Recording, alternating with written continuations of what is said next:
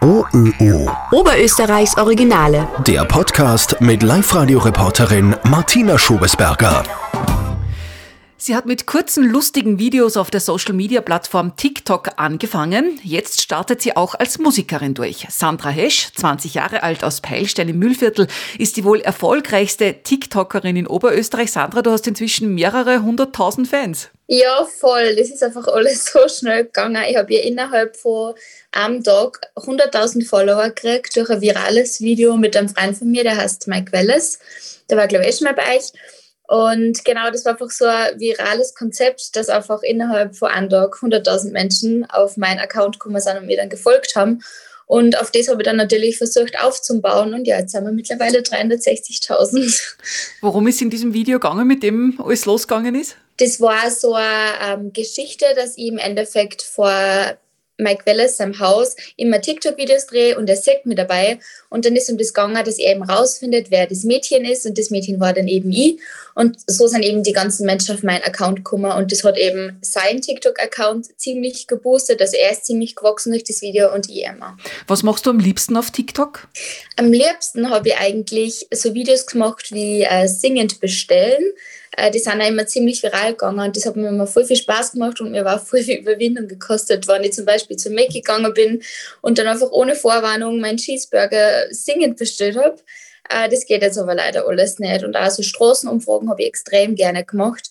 Und das ist einfach in Zeiten von Corona jetzt alles nicht mehr so wirklich möglich. Äh, momentan mache ich jetzt einfach ganz viele Videos daheim. Aber es ist einfach ziemlich schwierig eigentlich, dass mir dann nur immer was Gutes einfällt. Aber ja, ich mache auch gern so Cover-Videos, wo ich einfach singe. Also ich probiere immer, dass ich Musik mit einbinde in meine Videos. Was war denn das erfolgreichste Video, das am häufigsten geklickt worden ist? Äh, ich glaube, das Video mit den meisten Aufrufe war das mit Mike Welles und ich glaube, gleich danach kommt das Video, wo ich beim McDonalds Singen bestellt habe. Also ich glaube, das hat mittlerweile auch drei oder vier Millionen Aufrufe oder sogar fünf, ich bin mir jetzt nicht ganz sicher. Aber das ist ziemlich gut gegangen und ich glaube, das war einfach, weil sie einfach auch die Menschen so gedacht haben, oh mein Gott, traut sie sich das jetzt wirklich, dass da das Ding bestellt? Und ich muss auch sagen, die Reaktion von dem Kassierer, bei dem ich das bestellt habe, war auch so witzig. Äh, darum ist das bestimmt gut angekommen.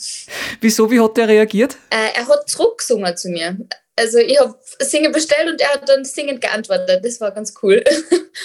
Wie geht's dir da dabei bei diesen Videos? Ist dir das peinlich oder hast du das eigentlich schon komplett abgelegt? Wie ist das für dich? Ja, es, ist, es kostet mich schon eine ziemliche Überwindung, aber ich muss auch sagen, ich habe aus den Videos ein bisschen gelernt, dass ich mein Schamgefühl ablege. Also dass ich mir einfach so denke, es ist doch komplett egal im Endeffekt. Äh, es ist einfach nur witzig und die Leute, die was mir da dabei sehen, die finden das doch auch witzig.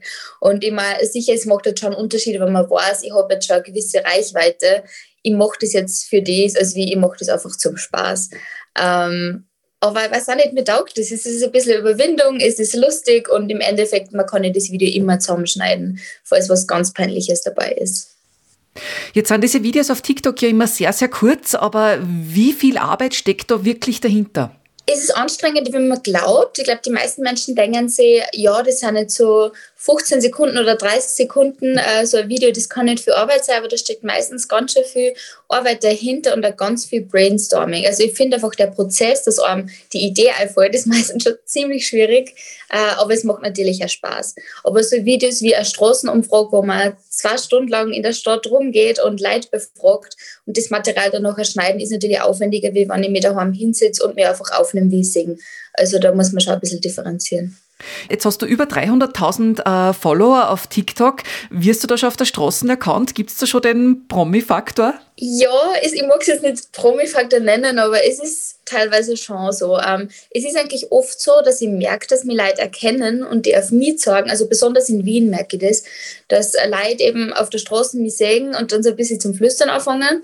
Aber das, also mich, mich spricht da ab und zu wer an, aber das ist gar nicht so oft. Das ist eigentlich meistens so, dass ich merke, dass mir einfach Leute erkennen, aber dann nichts sagen. Beziehungsweise, dass dann unter meine TikTok-Videos in die Kommentare steht, ich habe die halt da und da gesehen äh, und habe die aber nicht angeredet. Und das ist, also ich freue mich, wenn mich wer anredet, aber ich glaube, die Leute denken sich ein bisschen wegen Corona, äh, man wird jetzt so nicht ansprechen, aber ich denke mal, wenn man den Sicherheitsabstand hält und man ist draußen in der frischen Luft, dann ist es für mich voll okay, wenn mich da wer anspricht. Ähm, ab und zu habe ich schon Fotos gemacht, aber ja, Und natürlich da jetzt daheim, wenn ich spazieren gehe, ist es auch oft so, dass einfach äh, die Leute von daheim zu mir sagen, boah cool, ich habe den Radio gehört oder ich habe den Fernsehen gesehen, beim Musiktipp oder so. Genau. Jetzt ist es ja schon sehr heikel, wie viel man äh, auf Social Media von sich selber preisgibt, auch datenschutzmäßig. Wie sehr achtest du da auf persönliche Infos, Daten, Adressen, solche Sachen, die du zeigst in deinen Videos? Ja, ähm, ich habe schon im Hinterkopf, aber bei mir ist es immer der Mike, der ist auf Instagram auch extrem groß. Ich habe auf Instagram äh, ein bisschen über 10.000 Follower, das ist jetzt nicht riesig, ähm, aber es ist trotzdem schon so, dass ich mir Gedanken mache, was ich von meinem Leben herzage und was nicht. Aber ich glaube, das macht sowieso jeder Mensch. Sollte jeder Mensch auf jeden Fall. Ähm, ich zeige jetzt nicht genau den Ausblick von meinem Haus oder von meiner Wohnung, das mache ich nicht. Aber ich mache mir jetzt nicht so viel Gedanken, wenn ich mein Haus innerhalb fotografiere oder so. Das muss man immer selber wissen. Und ich muss ja selber sagen, ähm, ich schaue mir liebsten Fotos und Videos von Menschen an, die was ziemlich persönlich und privat sind, weil das einfach extrem interessant ist. Aber natürlich, man muss immer differenzieren, wie viel gebe ich wirklich preis. Äh, zum Beispiel so, ich finde immer ganz schwierig ist, wenn man politisch wird auf Instagram. Das mache ich zum Beispiel gar nicht. Da halte ich mich ganz raus. Ähm, ja, man muss immer ein bisschen unterscheiden, was erzähle ich wirklich von mir und was halt lieber privat. Hm.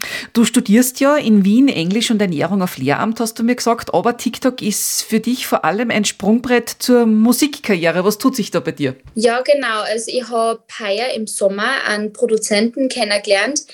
In der Sandburg, da habe ich nämlich gearbeitet äh, und das war ein Gast und es ist zufällig ein Freund von meinem Chef gewesen und so sind wir ins Reden gekommen und dann habe ich eben von mir so Demos gezeigt von Songs und das hat ihm eben voll gefallen.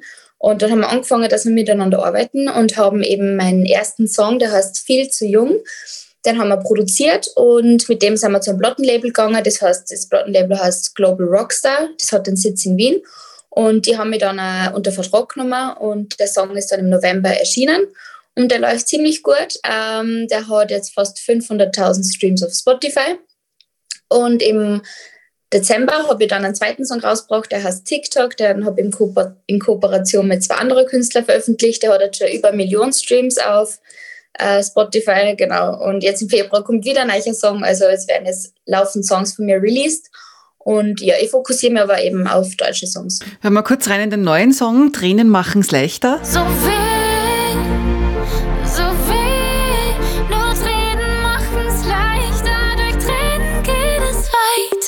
Worum geht es in dem Titel? Äh, da geht es um das, dass wenn man Schmerz erfährt, man meistens zuerst weint, aber eben nach der traurigen Phase das dann besser wird. Genau. Also in den Songs geht es um deine eigene Lebensgeschichte. Ja, voll. Also ich schreibe ja meine Songs basierend auf wahren Ereignissen, also aus Ereignissen aus meinem eigenen Leben. Immer manchmal ist es ein bisschen überspitzt äh, dargestellt, aber es basiert meistens auf Dingen, die was man selber, die was ich selber erlebt habe äh, so wie auch viel zu jung, da geht es ja auch um eine Trennung und das war halt eine Trennung in meinem Leben. Und bei Tränen machen es leichter geht es eben auch um das, aber da geht es eben einfach um das, dass es auch wieder besser wird dann danach. Dass wenn man den Schmerz erlebt hat, man weint, aber es wird einfach besser. Genau. Das heißt, du hast eine schlimme Trennung hinter dir? Ja, genau. Also das war heuer im Juli, aber mir geht es voll gut jetzt. Also äh, jetzt nichts extrem Tragisches oder so. Äh, ja, natürlich ist eine Trennung nie was Schönes, aber ich muss sagen, mit der Musik kann ich das einfach alles so gut verarbeiten. Da habe ich echt ein Glück, dass ich so ein Mittel habe, mit dem ich meine Schmerzen gut verarbeiten kann. Und ja, und dann denke ich mir, dann schreibe ich gute Songs drüber. Oberösterreichs Originale.